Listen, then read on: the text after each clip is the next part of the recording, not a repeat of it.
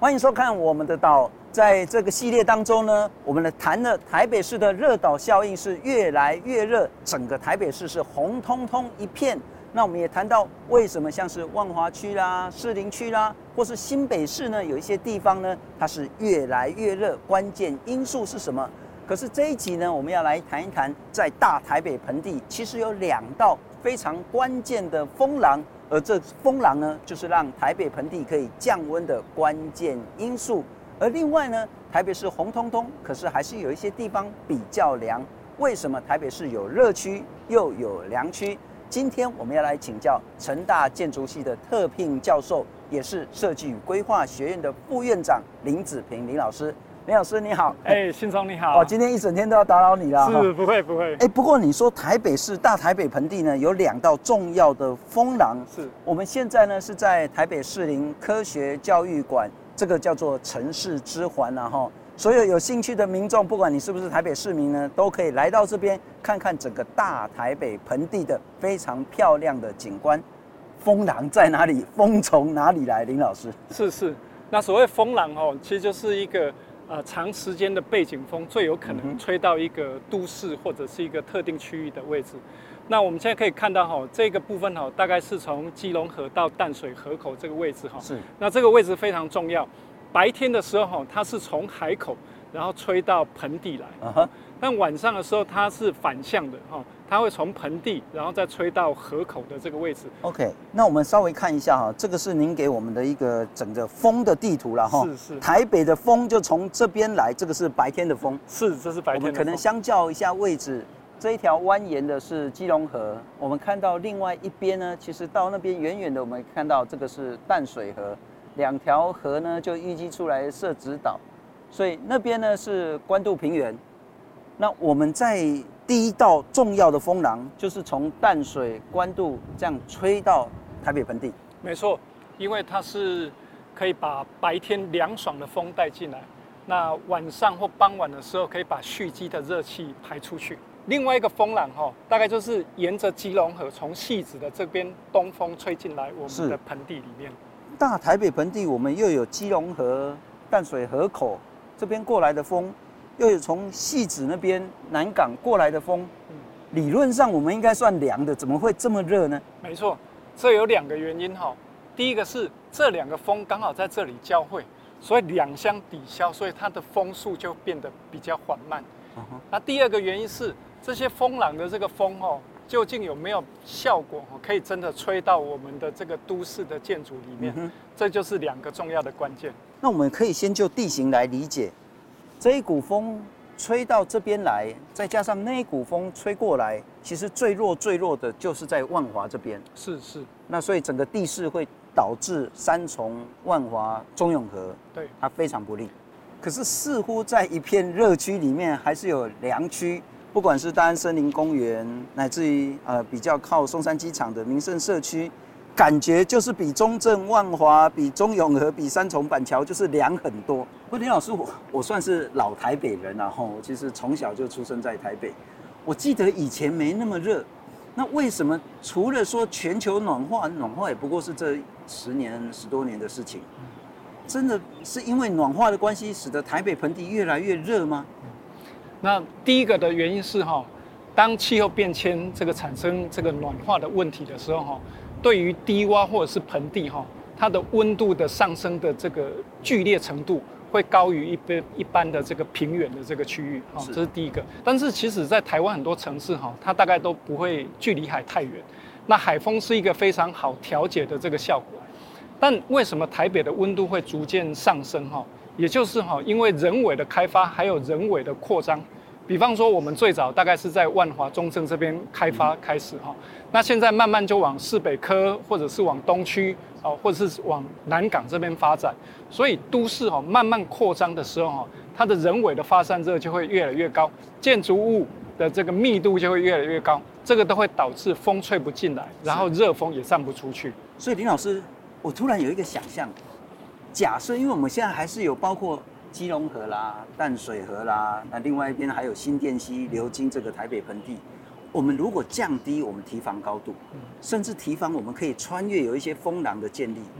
第二个呢，我们高架大概很难改变了哈，但是以后如果还有高架的这些规划呢，我们也适时建立风廊，然后我们在建筑跟建筑之间也建立所谓的风走的路。其实台北的热岛效应是可以解决的。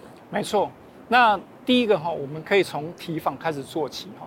提防也不一定全部都要是混凝土哈，它可以配合一些，譬如说地表的一些植被，或者是让它那个趋势再减缓一点哈，让风可以顺着这个提防哈，然后往上升。那第二第二个是哈，提防外的设计哈，那增加绿地，那减少这种人工铺面的这种停车场，也可以让风吹进来的时候，它有一点凉化的效果，再吹到我们城市进来。是是，好，林老师，我们也许来寻找一下台北市的良区。好，走吧。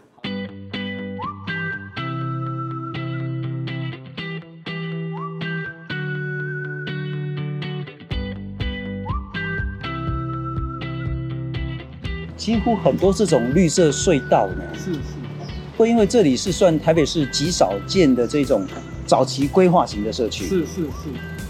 那还有一个很特别哦，你看我们台北市大部分啊，如果有潜艇，嗯，他们都会盖到满，对。可是，在民生社区很多地方，也不是所有啦，很多地方都会留一个前面一个小小的庭院的，是是。这个在降温有帮助吗？你可以看到哈，它在潜艇的上面其实并没有顶盖。也就是这个气流还是可以从，譬如说比较建筑物的侧面，然后流到它的那个社区里面这样哈。那这个无形中就把我们这个风道拉宽了。嗯哼，也就是这一条就像风道或水道一样哈。那往两边拓展之后哈，那空气更清新，然后流速会更快。嗯哼，这个都有助于这个地方的降温。你的研究，台北市有两个很重要的良区，一个是在大安森林公园。可是说实在，你要在住宅区里面有那么大的公园，真的很难。是是。另外一个就是民生社区，民生社区似乎可以让大家去学习。除了这一种非常漂亮的绿色隧道之外，还有其他的地方吗？整个整体规划。好，那它还有一个特色，就是民生社区在往北的部分哈，它有一条民权东路哈，那那个部分大概是流速比较快。可以把我们的这个风哈从基隆河带进来，是，但不只是这样，它进到这个社区里面，它还要再往一些巷弄里面去流动哈。是，那巷弄里面当呃前后都有一些前院或后院的这个退缩，那风就可以引进来，但是引进来我们又希望风比较凉，嗯哼，所以你看这边的树荫哦，那树荫有两个好处，第一个是它很多太阳的这个热就直接发散掉。第二是我们这个铺面哈都会比较凉爽，是，所以辐射上来的温度也会比较低。一样是丹麦嘎啦哈，这里的那个沥青呢，就会比西门町、比青年公园旁边的沥青呢凉很多很多。没错没错，主要是这个而不是这个。没错，那我们可以看到哈，像现在这个比较硬铺面的部分哈，它是被太阳晒到，所以它的温度就比较高。那后面哈，它是温度比较低。所以，如果哈，我们从这个影像哦，我们大概就可以看到黄色的部分是温度比较高，可以看到它大概差不多四八五十，但是后面有绿荫的部分大概只有三十四。哦，那我们这样拍下来二十度哎。对对对，所以你可以看到哦，这个不只是地上降温，连树的叶子它的温度也低哦。那这是一整天的一个累积。如果我一整天我这个路面都没有晒到太阳的话，它释放出的热量就会比较小。那我们还会有在从民生社区可以得到什么样规划的经验吗？在一个环境里面哦，我想绿化是最重要的。因为绿化不光只是把太阳的辐射挡住，是，那也可以让地表可以降温。嗯哼，所以绿化是第一个关键哦。那第二个就是你要有风的这个流动。那可以看到，像民生社区哦，两旁的这个风道，再加上前院的这个退缩，是让原本的风道哈变得更宽。嗯哼，而且你有没有注意到？我们旁边的这个建筑物哦，大概都比较低矮一点，大概是四层楼。Uh-huh. 那如果以我们现在这个道路，大概是十二米，加上前后的这个退缩，所以几乎是一比一的这个比例。哦，道路是一啊，高度也是一，是是啊，这样是比较适宜的环境。那我还有一个问题哈，就是说像民生社区有很多这种小小的公园，什么富锦一号、富锦二号，到处这是这种小公园。小公园对降温真的有？有很大的成效吗？有啊，人家一个大安森林公园那么大，啊，这这么小的有用吗？我常常这样比喻啊，大安森林公园就像一个大的冰块，嗯它可以冷很久。但是小公园就像这个一杯饮料里面有很多细小的冰块，是它可以降温的很快。嗯哼，所以我们在都市里面固然有要像大安森林公园这种。哦，长时间降温，但是局部的降温也非常重要，因为它可以快速达到凉化的效果。你看这个其实真的是不算大的一个小小公园。我如果记得没错，这好像是富锦二号还是富锦三号公园？是。所以这样子一个小小面积的公园，其实就扮演很多小冰块放在你面前。对。但你如果不要把这个凉风挡住，不要像是青年国仔那样通通挡住的话。那这真的就还可以雨露均沾，没错。不过林老师，民生社区还有一个很特别，就是台北市对这个地方呢有比较严格的容积限制，好像本来一般的住山可能是一比二点二五，但是这里好像要降到二以下。是是。那我们这样沿途看来呢，几乎也没，虽然很多很多那文青爱的这一种咖啡店，但它几乎没什么大的招牌。没错。所以这也是一个很特别的地方。对。那民生社区是台湾第一个。用容积率管制的这个社区哈，那它的重要性是在于先前就做好规划，那后续的这个开发才不会过量，而且你会发现它的建筑物的高度也不会太高，那保留这个足够的路面的这个宽度，这个都有办法哈，在呃有限的容积之下，然后发挥最好的呃通风还有降温的效果。不过这个我印象中好像是大概是六零年代是、呃、台湾第一个。对，也许要跟国外张扬说，哎，我们也是一个很有规划的一个进步的国家，所以在这边呢，就用规划的一个所谓的，不管是国宅啦，或者是道路啦，或者是社区设计，是，但不见得每一个地方都有这么好的条件，或是这么严的一个容积限制。对，也许我们再去信义区，信义区是你的热区之一，是，但信义区里面有几栋比较特别的良区，是。它透过间距的拉大，或是其他的这些建筑的设计规划，也可以让整个温度稍微下降下来。是是，是，我们去新一区看看。好，走。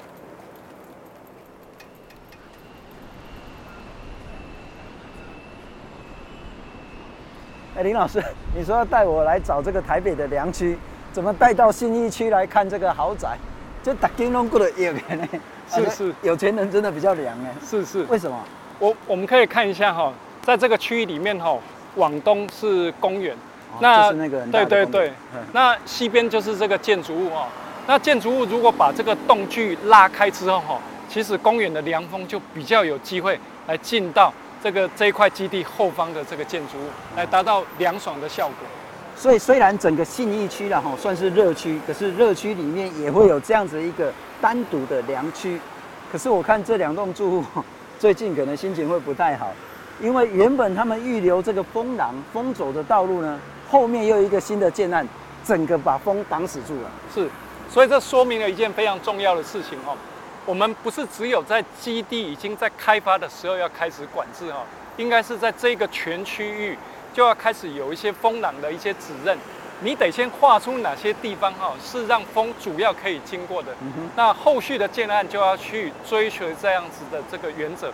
才能达到整个风哦从公园到内部都有凉爽的效果，所以他可能气在心里，但是他也莫可奈何。没事没错，因为我们整个台北市或全台湾也没有讲说这个是风廊，这个是风泉，你不得任意占据或者是改变风的这些步道。可是，在台中有吗？台中是这样做吗？对，在台中哦的都市更新的容积奖励里面，其中有一项就是你的建筑量体哦。如果你面对着公园、河川啊，或者是一些绿地，那只要你把动距啊，譬如说拉到到六米左右，你跟林动的这个建筑的基地线可以空出三米，那至少它已经有这个条件可以去申请基地的通风率，达到基地的这个通风率的这个要求之后，它就可以增加容积。它除了自己的这一个建筑呢，动距拉大之外，建案跟建案之间呢？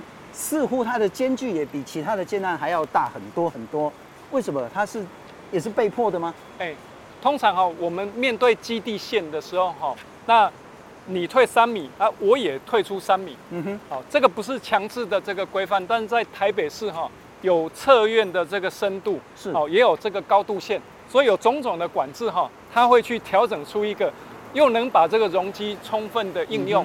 又可以去符合法令上的这个需求。是是是，不过我们现在呢是在台北市的信义区了哈。那说实在，因为它的地价非常非常昂贵，那也许建商为了要创造出更高的单价，是他会做这一种所谓的动距拉大，或是建案建案之间呢，把这个间距拉大。是，但是还有一个是说，我们其实可以透过整个社区的规划，而不是单一建案自己的去建立所谓的风廊，因为就算你建立了，后面有给你挡住也是没有用。所以，也许我们来去看看整个一个社区的规划，来去福州合一住宅。好，走。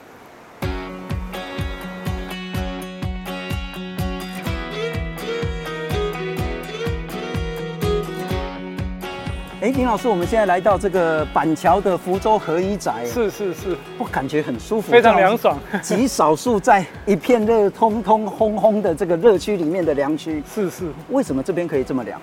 这个哈、哦，大概是要从我们周边的这个环境来看哈、哦，是，也就是说，你可以看到这边很多的这个绿树，那很重要的是哈、哦，它还留了几个特别的风道，嗯，这些风道又跟水池有结合。就是风吹的进来的时候，还会带来凉爽的这个气流。是，这个大概是当时在设计的一个重要的关键。我今天你还找一个特别来宾来介绍给我们。哎，是是是，来我介绍一下，这是我们徐家宏徐建筑师啊。哎，建筑师你好，你好你好。哎，建筑师我请教，这么多看起来很茂密的树，这不可能是最近才种的啊？不是啊。它是原本就有的，原本刚开始的时候是呃，大家认为这个树不是很有，不一定有价值，但是这过程中也有人希望可以保留。那我就想说，呃，在规划的时候，我可不可以把它留下来？那它很幸运，因为我们可以看到它是人工处的，所以它是陈列的种，所以它对开发的影响不会很大，所以我们就把它留下来了。不过林老师，这个社区跟其他我们像刚刚去找的几个社区。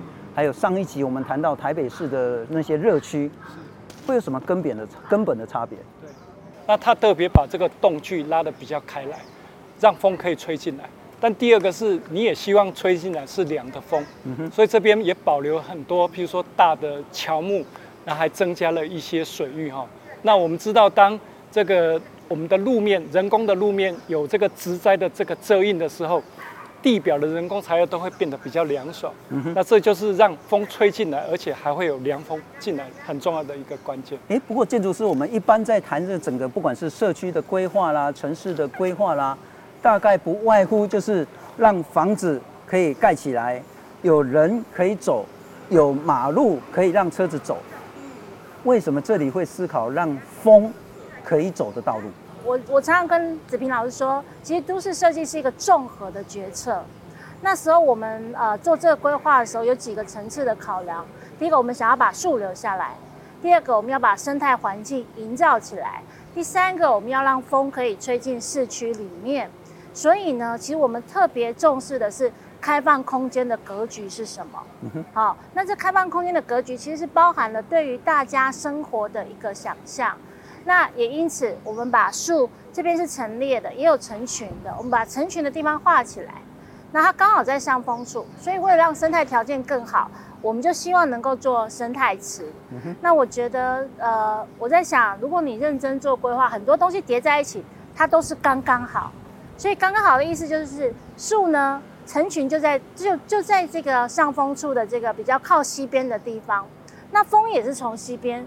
吹过来，所以我把水放在那里呢，生态的环境会变好。然后风呢，它会因为温度差的关系呢，它会更有更好的流动，来去往这个市区中心里面去去吹。那另外呢，呃，刚刚讲说我们是维持动距，其实我们不只是维持动距，因为我们希望这个风可以有水，可以吹得更好一点点。所以我们在东西向里面，我们其实是除了有呃上游的生呃上风处的生态池。那我们也有一个水道，那这这这个水道呢，是一直延伸到这个社区里面，所以它就会把那个动距再拉得更大一点。嗯、你们应该也会发现，那个道路的设计也有点不一样，它其实是一个不对称的。那它也是因为把树留下来，所以这样的一个路的一个设计的方式，它其实也是我们城市里面一个很重要的一个风廊的空间。其实还有一个是看不到的，其实它在那些区域的下面。其实是不开不能开挖的，它是没有开挖的，所以它的呃土是属土是深的。是是是，所以像包括很多它的地面下面都是原本的土壤，都是原本的土壤，所以它的整个蓄水啦，还有相关降温的功能就会强很多很多，就会强更多。不过林老师，福州大概是一个比较少数特别的案子了哈。哎，是。第一个，它当然是从一个社区整体重新规划开发，然后建筑。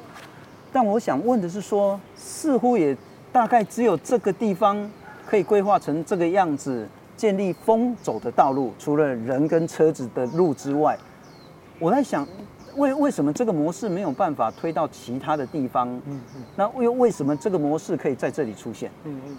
我我觉得第一个是一开始的时候哦，我觉得譬如说像许建筑师还有一些规划设计的团队哈，大概就尽量去符合自然的环境，也就是风浪好像不是刻意营造，但是因为。你对这个人在这边的活动的关切，你对生态的关关切，对绿化的一些保留，那我觉得风自然而然就会来到这样子的环境哈。所以，我我觉得呃很重要是一开始的时候，这是一个好的基地，但是也是有挑战的，就是说怎么去把这个植栽留下，我相信是一个挑战。但他面对这个挑战，我觉得是团队们勇于去解决这样的问题哈。植栽留着一定会比。你把它砍掉，再呃新植还要再呃再方便一点哈。是。但是有这些的水池啦、绿地啦，那甚至从旁边的这个福州的河边的公园再延续来这边哈。那我我其实相信台北市还是有这样子的这个机会，那就是规划设计团队用不用心去处理这件事情。只要一开始起心动念是跟一个生态环境有帮助的话，我我觉得其实都还蛮有机会来达成的。嗯哼。那林老师。有没有办法哈？这一种建立风廊，不管是一个新的社区，或者是旧的社区，或者是部分的街道，或者是以后单一的建筑物，嗯嗯，我们在政策面让整个风可以让把整个城市的温度降下来。好，我我觉得哈，第一个是如果我们从比较高的层级哈，比如说从国土计划法里面哈。对于每个区域怎么去使用它的土地有一些相关管制的话，我们可以是有一些比较硬性的一些规范来落实，譬如说退缩啦、绿地等等。那第另外一个层次是，我想徐建筑师也十分熟悉的都市设计的这个领域，透过都市设计，它会去要求你留出几个，譬如说适当的宽度啦、水域的这个风道。嗯。但是这个都是要在一开始就要去进行的哈，也就是说。我们要让这个区域有一些游戏规则。那呃，我想好的建筑师、好的规划设计团队，没有这些规则，他还是会从生态面去处理。但是针对普遍的这个现象，我想我们需要有一些相关的这个政策去做一些引导。比方说，在沿着河的部分、沿着绿地的部分，我们要保留什么样宽度的风道啦、绿地啦、绿荫绿的保持等等哈。那透过这些软性跟硬性的这个规范，才能让未来的社区变得更好一些。换句话说，也许是都市更新，也许是所谓的改建，也许是什么的。第一个，我们有的武器跟手段就是容积奖励。是，如果说你可以把风廊、风权考虑到你的建筑设计，嗯、那我也许龙奖可以多一点点。作为一个诱因，是是，但是我再请教一下建筑师啊，哈，你在规划这么多的绿地啦、水池啦，或者是公共空间的时候，嗯，不管是建商啊，或其他的民众啊，或是你其他的同业，不会指引你说，那你的建蔽率就没用完啊？那你可能会少掉一些容积啊，那不是划不来吗？我在提这个开放空间的留设，希望它怎么做的过程中里面，我是有计算的。其实建筑可以往上涨。我觉得做都市设计，你还是要有开发的概念。那另外一个开发的概念，应该是说，其实我相信这些东西留下来，对于房地产它是坦白说是加值的。那我认为它对于景观的工程费的增加，其实也是不多的。所以在我的想象里面，其实我很少用到呃奖励的机制。嗯哼。为什么呢？因为我觉得这是我们对于环境。我们把某些东西，我们把它夺取掉了。其实我们真的透过开发，我们的建筑环，我们的生活环境是有一部分是变不好了，因为我们的地球负担更大了。所以这做这些的内容，我认为，啊、呃，就是它是应该的，它是我认为它是应该的，是我们对于未来的子孙、外来的环境，是一个负责任的一个做法。是。不过，尽管呢，现在整个台湾因为暖化的问题，因为热岛效应的问题呢，整个温度是节节上升。但是在一片热区当中，透过不管是社区的这些规划，透过建筑的一些设计，我们还是可以在一片热区当中创造出属于台湾台北自己的良区。非常谢谢，谢谢建筑师，也谢谢林老师，谢谢新聪。